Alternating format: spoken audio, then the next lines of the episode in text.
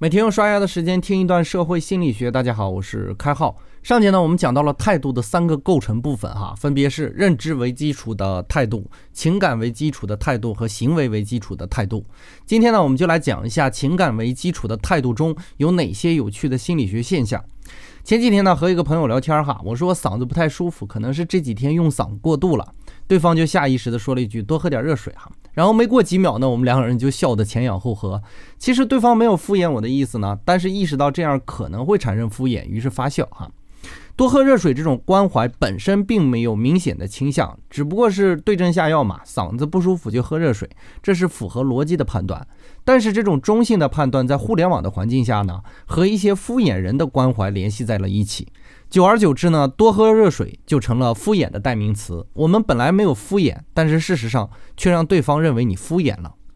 这在心理学上叫做经典条件反射作用，是指一种可以引起情绪反应的刺激，不断的与一种不会引起情绪反应的中性刺激相关联。久而久之呢，中性刺激也被传染，变得有起态度来了。再比如“呵呵”这个词汇，哈，如果超过八年以上的网龄的伙伴都知道，“呵呵”这个词最初只是表示开心或者笑，但是当我们在鄙夷的情境下使用这个词，时间久了，然后大家大范围的去应用的话，这个词汇竟然产生了鄙夷的态度，以至于我们现在看到了“呵呵”都会觉得浑身不舒服。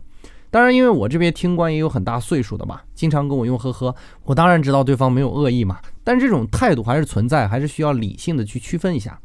这种经典条件反射在日常生活中非常常见啊，当然也有非常温馨的一面。比如我奶奶习惯用樟脑球，因为我在我奶奶家长大，每当我闻到樟脑球呢，就会不自觉地回忆起童年幸福的时光。樟脑球的味道谈不上好闻，也谈不上不好闻哈，但是事实却为我带来了愉悦的体验。所以从某个角度来说呢，可能我们对某些事物只是中性的态度，比如锻炼身体，比如看书。那么这些中性的态度搭配一些有正面积极意义态度的行为呢，就会让我们容易对一些没有态度的事情发生态度。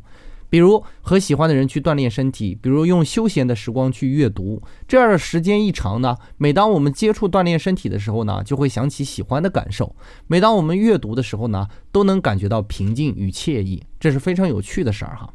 所以说呢，我们生活不在于我们喜欢或者不喜欢什么，而在于我们想喜欢什么，不想喜欢什么。如果应用得当呢，一切看起来无所谓的事情就会赋予意义。生命也是如此，无所谓过得好还是过得不好的，请尽量过得好一点哈，因为我们自己才是生命意义的体现。